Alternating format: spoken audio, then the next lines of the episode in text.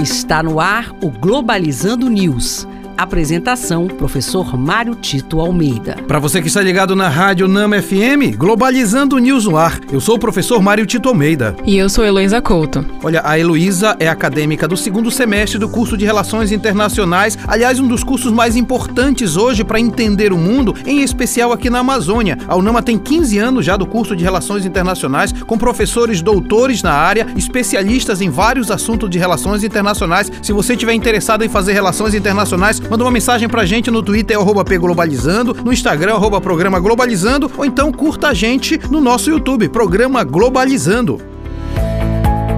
Globalizando notícia do dia. Do jornal É o Mostrador do Chile. Após a rejeição da acusação constitucional contra o presidente Sebastião Pinheira no Senado chileno, os ministros do gabinete se reuniram com o presidente para planejar os próximos passos a serem dados pelo governo, com alguns dos ministros demonstrando frustração com os parlamentares que promoveram o processo, os acusando de estar desperdiçando o tempo e os recursos do governo com o processo de impeachment. Não resta dúvida que, quando a acusação contra o presidente Sebastião Pinheira foi rejeitada, isso torna o governo um pouco mais forte. Do ponto de vista institucional. Porém, no Chile se percebe que a política neoliberal, a política voltada para a valorização do mercado em detrimento dos direitos sociais, não vem dando resultado e há uma insatisfação nas ruas exatamente com o governo de Sebastião Pinheira. O importante é a gente perceber que, de fato, passado aquela leva de alguma forma de tendências a governo de direita e extrema-direita, percebe-se na América Latina um retorno aos ideais mais progressistas que já vem alcançando a Bolívia, de alguma forma forma a Argentina, pode chegar no Brasil e, quem sabe, em todo o continente latino-americano.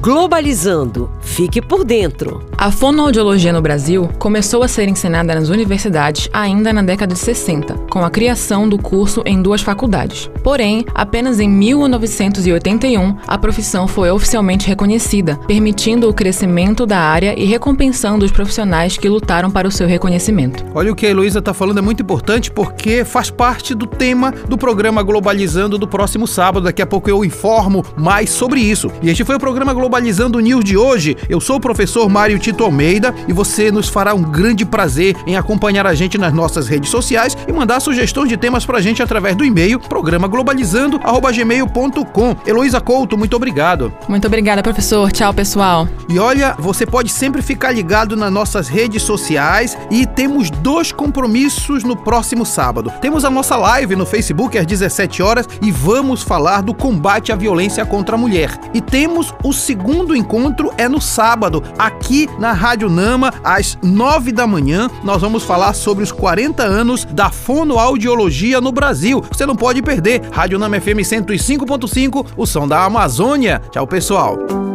Globalizando News, uma produção do curso de Relações Internacionais da UNAMA.